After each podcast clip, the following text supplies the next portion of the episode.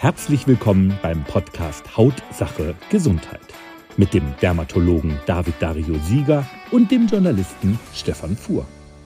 Hallo David. Hi Stefan. Wir hatten gesagt in jeder Podcast-Folge, wir wollen immer eine Frage aus der vorherigen einmal beantworten mhm. oder wenn was gekommen ist. Und ja. es ist in der Tat was gekommen.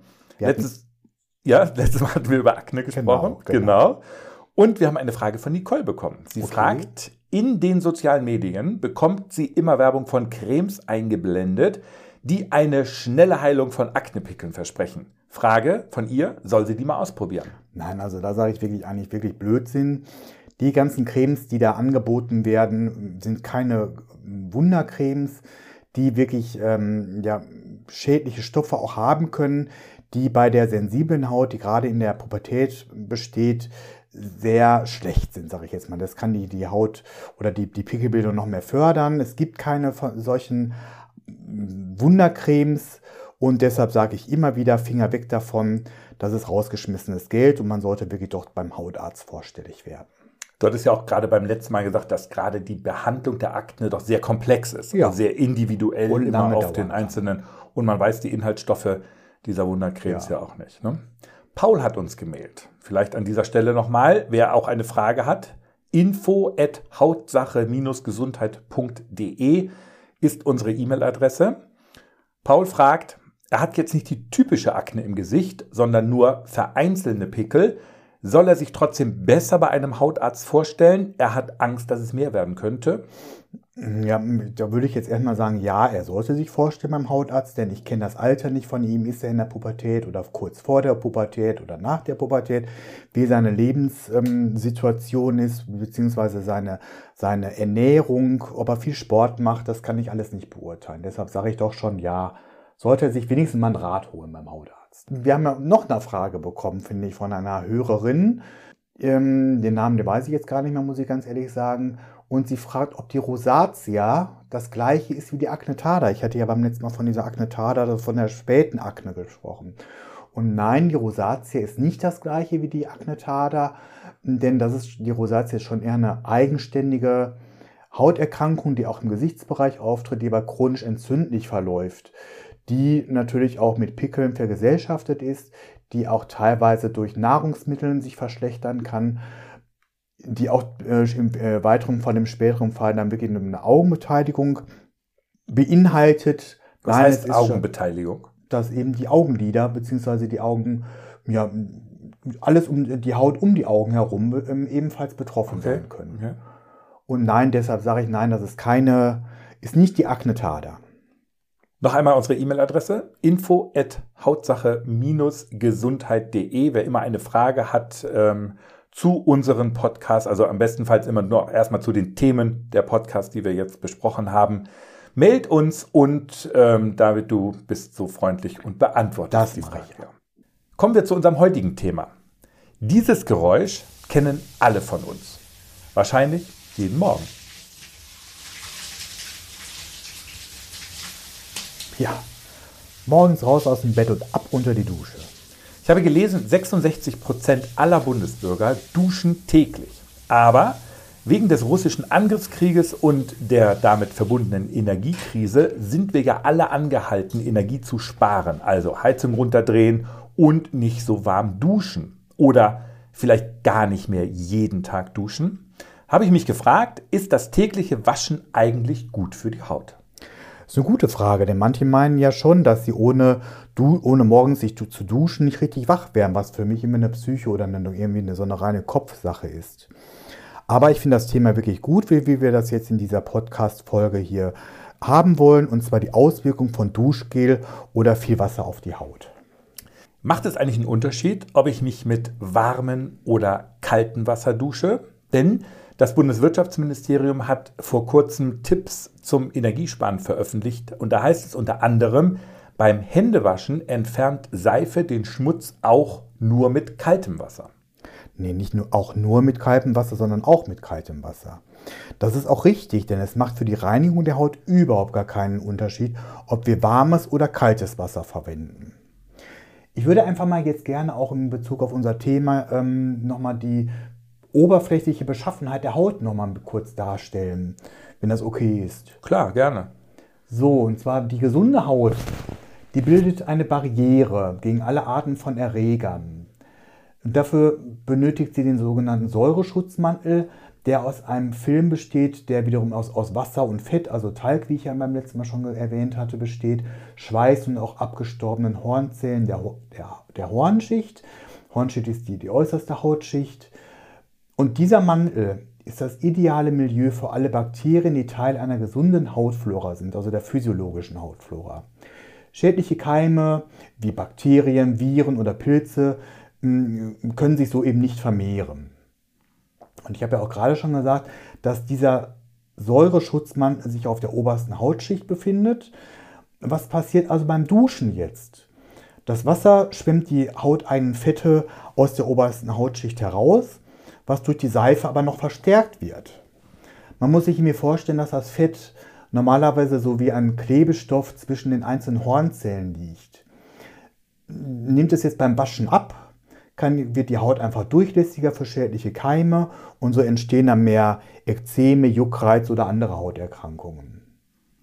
Was man ebenfalls aber auch nicht vergessen sollte, dass die Seife auch einen Teil der guten Bakterien abtötet, die für den Säureschutzmantel benötigt werden.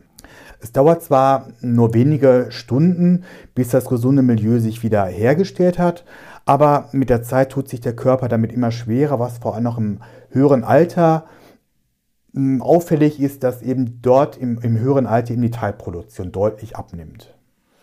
Wir reden ja auch über kaltes Wasser. Man sagt immer, bei kaltem Wasser zieht sich alles zusammen. Gilt das auch für unsere Haut? Ja, denn die Poren sorgen für den Temperaturausgleich. Wenn es außen kälter ist oder ein kalter Reiz besteht, schließen sich die Poren und die Haut verliert schon in der Tat weniger Feuchtigkeit, die Durchblutung wird angekurbelt und der, ja, der natürliche Schutzsäure oder Schutzmechanismus der Haut bleibt intakt.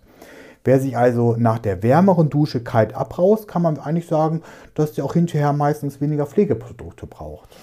Also wenn ich dir jetzt so zuhöre, dann heißt es eigentlich immer, wir sollen alle nur noch eiskalt duschen. Ist denn jetzt eine warme Dusche gar nicht gut für die Haut? Nein, erstmal nicht eiskalt duschen, kalt duschen sollte das ja sein.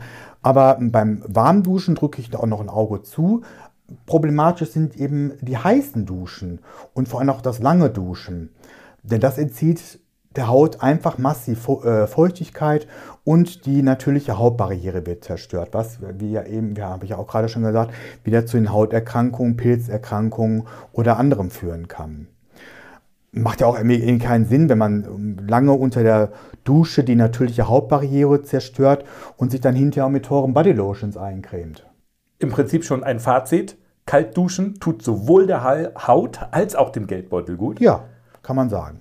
Aber wird man dann auch sauber? Ja, die Frage ist ja immer, was heißt genau sauber? Mhm. Die wenigsten von uns sind ja eigentlich abends nicht, nicht dreckig. Wer sich vielleicht verschwitzt fühlt vom Tag oder auch vom Sport, da reicht eigentlich einfach nur klares Wasser. Was aber natürlich auch wieder irgendwie so ein Psychoding ist, denn die Leute, die fühlen sich dann nicht sauber. Nur mit klarem Wasser wird man ja nicht sauber, sagen sie dann immer wieder alle. Aber ein bisschen Duschgel ist okay. Ich habe auch eine Forschung gelesen, ähm, die belegt, dass Seife ja, das gesunde Hautmilieu eben durcheinander bringt. Man sollte also bestenfalls nur in der Leistengegend oder auch unter den Achseln nur einseifen. Für den Rest des Körpers reicht einfach klares Wasser. Übrigens, auch für die Haare ist das Waschen mit lauwarmem Wasser am besten. Denn auch Haare und auch die, die Kopfhaut, die haben Poren, die bei kaltem Wasser eben äh, verschlossen bleiben und keinen Schmutz abgeben oder Haargel oder Haarspray. Aber auch hier braucht es kein heißes Wasser. Die Poren öffnen sich ebenfalls auch bei lauwarmem Wasser. Das Haar quillt dann auf so dass eben eventuelle Verschmutzungen auch schon so ausgewaschen werden können. Auch hier gilt, am Ende einmal kalt abbrausen, damit sich die Poren wieder schließen. Und vor allem ist es auch völlig ausreichend, alle zwei bis drei Tage sich die Haare zu waschen, denn die Kopfhaut bildet einen Hydroliquidschutzfilm, wie es die normale Haut ja auch hat. Der braucht aber so einen Tag, um sich zu regenerieren. Wird er jetzt jeden Tag immer wieder abgewaschen, kann die Kopfhaut austrocknen, es kann zu Schuppenbildung und da auch wieder zu Ekzemen führen. Okay, Haare waschen also alle zwei Tage, aber wie oft sollte man unter die Dusche springen? Da sage ich jetzt mal ganz ketzerisch, man sollte so zweimal die Woche ist völlig ausreichend. Natürlich kommt es aber auch auf den Einzelnen selber an, auf den Beruf, den jemand ausübt. Oder ob er viel Sport betreibt oder nicht. Oder ob er zu übermäßigem Schwitzen neigt. Normalerweise reicht also die Wäsche mit einem Waschlappen völlig aus, gerade für die Achsen im Genitalbereich. Es gibt allerdings auch keine wissenschaftlich belegten Aussagen darüber, jedenfalls habe ich keine gefunden, die eindeutig belegt, wie oft jeder Einzelne duschen soll. Dazu ist die Haut von Mensch zu Mensch auch hm, völlig unterschiedlich. Bevor du jetzt fragst, ja, unter der Dusche reichen einfach nur einige Sekunden oder wenige Sekunden Wasser an, kurz und wenig einseifen, abduschen, fertig. Und beim Haarewaschen ist es genau das Gleiche. Robert Habeck hat ja unlängst in einem Interview gesagt, er dusche unter fünf Minuten. Finde ich auch völlig ausreichend. Sollte man aber auch unabhängig von der Energiekrise immer machen. Ich wundere mich wirklich manchmal über Menschen, das sehe ich ja immer auch wieder im Fitnessstudio, die äh, stundenlang unter dem heißen Wasserstrahl stehen. Also der Haut tun sie damit keinen Gefallen. Habe ich auch schon gesehen. Dann lieber einmal zur Entspannung kurz in die Sauna und dann kalt abbrauchen. Ja. Finde ich auch. Und ähm, wie steht es mit der Hautpflege nach dem Duschen?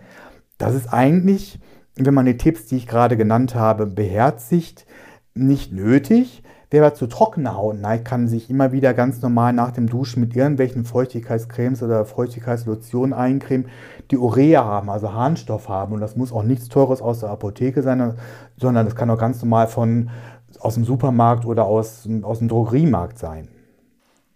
David, herzlichen Dank. Haben ja. wir was vergessen? Glaub's nicht, nee, oder? Ich, ich, ich habe jetzt, wüsste jetzt auch nicht, nein. Super. Dann, wer eine Frage hat, wie schon gesagt, info at hautsache-gesundheit.de. Nächste Folge in 14 Tagen. Da geht es um, du hast ja, das vorbereitet? Einfach Herpes. Herpes ähm, simplex, Herpes genitalis. Oha, ich freue mich drauf. Tschüss, bis Tschüss. dann. Ciao.